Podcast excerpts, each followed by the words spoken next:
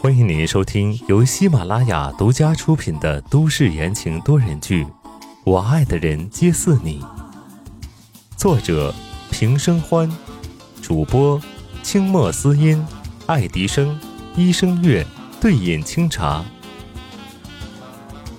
第一百九十六章，心病。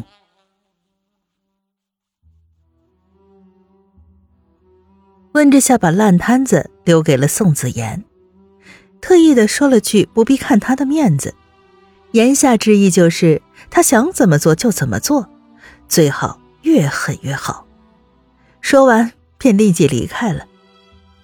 白思年很识趣的跟了上去，江烟则带着安安留下来，等着看宋子言如何收拾那不知道天高地厚的野葱。车内很安静。温之夏坐在副驾驶上，嘴唇紧紧的抿起来。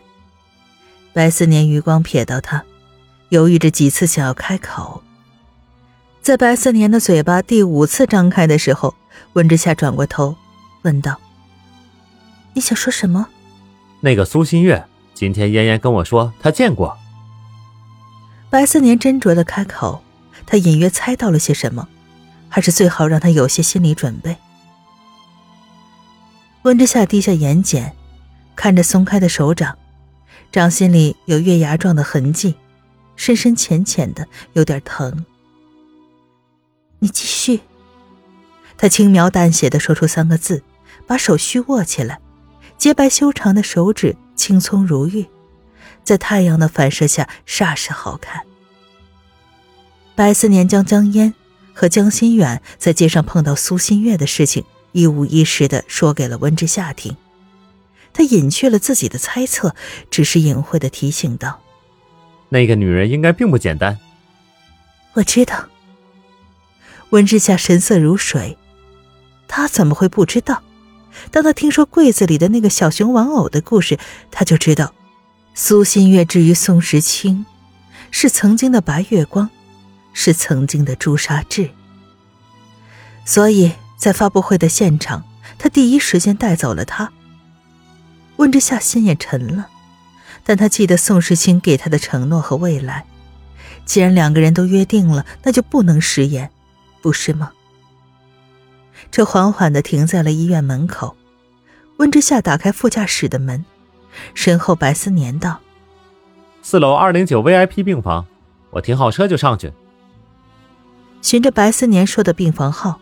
温之夏上了楼，他不知道在电梯里是个什么样的心情，只知道当电梯打开的时候，他看到了站在门口的宋时清，心头绞了一下，又酸又疼，酸的是眼睛，疼的是胸口。小东西，别哭。宋时清看到眼前的人儿，眼泪刷刷的流下来，刚刚的沉稳和淡定全都瓦解了。上前一步，将人抱进怀里。怀中人挣扎不已，他也不放手。温之夏呜呜的扭动着，他想要挣脱他的双臂，奈何力气根本敌不过，索性他也不再动弹。然而等宋时清放开他的时候，他那双漂亮的眼睛通红，惹得他的心一阵的疼。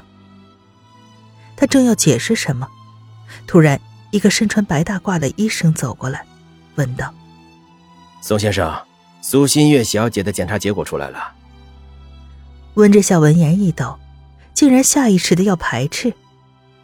宋时清叹了口气，到底还是害怕，伸手拉住了温之夏，迈开脚步：“走，跟我一起听一听。”三个人一起走到病房外，病房门打开一条缝，温之夏看到了躺在病床上的苏新月。一动不动的安睡着，他收回目光，强迫自己不要再多想。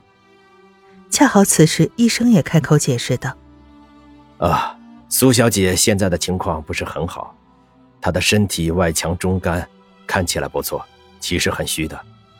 她可能过去受过巨大的打击，精神很不稳定，好像住着两个人。简单的说，就是分裂成了两个人格。两个人格。”宋时清皱着眉头重复道：“温之夏也想起来白思年在车上对他说的话，那个疯女人，难道也是他？还没等两人消化过来，医生接下来的话便是如同一颗原子弹。这苏小姐怀过孩子。